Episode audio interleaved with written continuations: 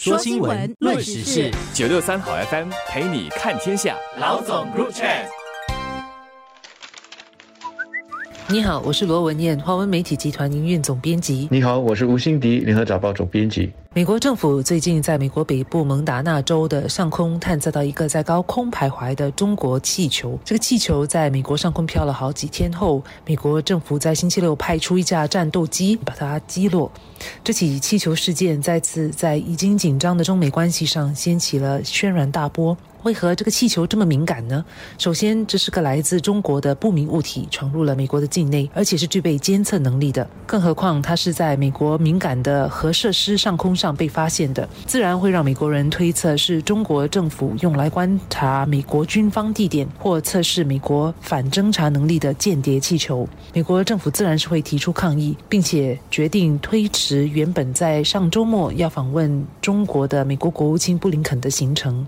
中国方面则坚持，这个气球是用于气象等科研的飞艇，是属于民用性质的，是受到西风带影响而严重偏离了预定的航线，才会进入美国境内。但美国战斗机打下了气球，使这场风波升温。中国外交部已经表示强烈的不满和抗议，也说要保留做出进一步反应的权利。虽然美国媒体呢是在二月一号的时候报道说，这颗气球在当天在美国的蒙塔纳州上空被发现。但是根据资料，美国其实早在一月二十八号就已经侦测到了它。它首先呢是在阿拉斯加的上空，之后呢就进入了加拿大的领空，然后再重新的在二月一号在美国的领空出现。也因此，一些中国的媒体呢就把这个气球称为“流浪气球”。换句话说，美国其实已经有好些时间可以去好好的去了解它。也因此才会下结论说，它对美国的本土安全不会构成威胁，没有非要即刻把它打下的这个必要。但是呢，面对美国国内的舆论还有政党政治的压力，美国已经不可能像之前那样的保持低调的来处理了。实际上，这个间谍气球也好。高空侦察气球也好，或者是中国所称的偏离预定航线的民用气象科研飞艇也好，它已经从一个入侵领空的国防事件演变成一个美国国内高度瞩目的政治事件，并且呢，对中美原本就已经很脆弱的双边关系带来巨大的影响。美国战机星期六用空对空导弹把它打下之后，除了外交上它的风波会继续之外，散落在海底的这个气球的残骸碎片。被美国海军打捞之后呢，下来会怎么处置，也应该会有另一番的争执。这起事件令人费解的一点是中国为什么会让这个气球闯入美国境内？这个气球并不小，大概有三辆公共巴士那么大。虽然是在远高于民航交通的高度飞行，但是它飞的也不是特别的高，肉眼看得到，手机也拍得到。上个星期就有不少网民在社交媒体上载了他们拍到的气球照片。所以，中国政府如果真的要以这样的方式去进行呃间谍行动的话，这个手法也未免太过笨拙了。呃，中国政府应该是不会这么做吧？中国外交部在美国击落气球后发表的声明中也指出了，中方将坚持维护有关企业的正当权益，借此带出说这个气球是企业的。另一方面，也有高空气球专家指出，这类的高空气球在长途的行程中是要依靠风流的，而要在一月或二月从中国发射气球，专门让它针对北半球的某个军事地点的话，是非常困难的。所以，我想中国可能真的。并非有意要针对美国的任何特定地点，而是可能犹如专家所猜测的，是某家企业的实验失败所造成的。我认为这个可能是到目前为止比较符合逻辑的一个解释。的确，用气球来进行间谍活动或者是军事侦察，让人感觉那一个是上世纪的事了。在冷战时期，美国和当时的苏联也都曾经用过这样子的方式。但是现在已经有了先进的人造卫星了，也有了无人机了。气球呢，确实是显得特别的老土。所以说，中国的这个飞艇，它是有计划的、有目的的，要进入美国的领空去收集。目前中国上百个卫星所收集不到的资讯，我觉得那显然是很缺乏说服力的。但是这个气球它一旦偏离了航道，进入了美国的领空，美国除了把它打下，是不是还有其他的选择呢？特别是国会两党的互斗是那么的激烈，而美国的总统选举明年就要举行，在任的总统也好，那些要争取获选的呃潜在候选人也好，大家在这个时刻。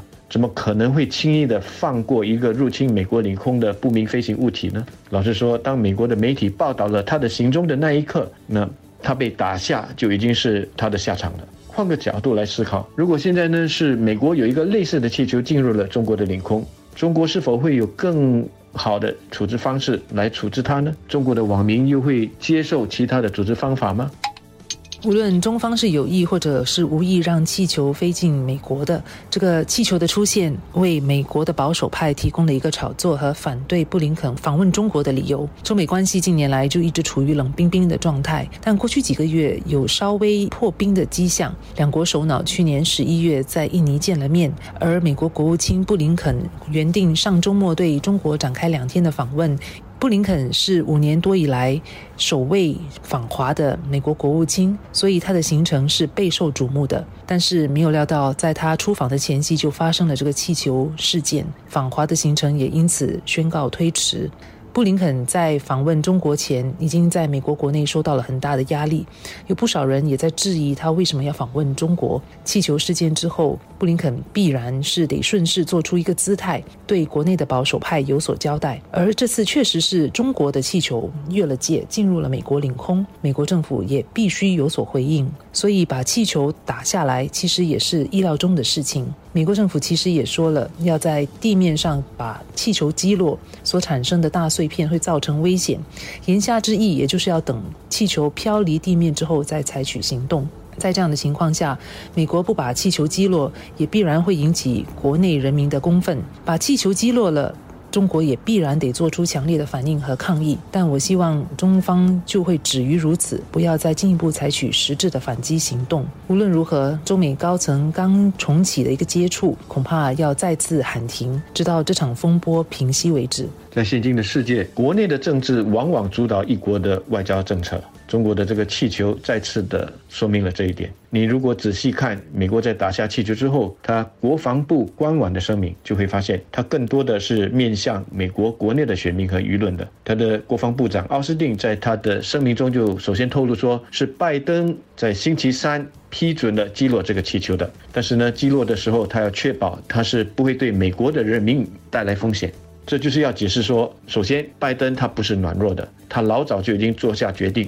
要拿下它，只是让国防部呢去寻找最佳的时机和地点。另外呢，声明也说了，这个慎重而且合法的行动呢，是要展示拜登总统和他的国家安全团队始终把人民的安全和保障放在首位，以便有效的应对中国对美国主权的不可接受的侵犯。你看看这个字句，也同样的很明显的受众呢是美国的选民。中国到目前为止反应还是比较克制的。虽然他表示了强烈的不满和抗议，并且宣布说要保留做出进一步必要反应的这个权利，但是基本上来说没有太过激烈的言辞。但是对于布林肯推迟访华的决定，外交部发言人的回答，我觉得是蛮有趣的。他说：“事实上呢，中美双方都没有宣布过什么访问，美方发布有关消息呢是美方自己的事情，我们予以尊重。”嗯，这番话呢，我就留给大家去各自解读吧。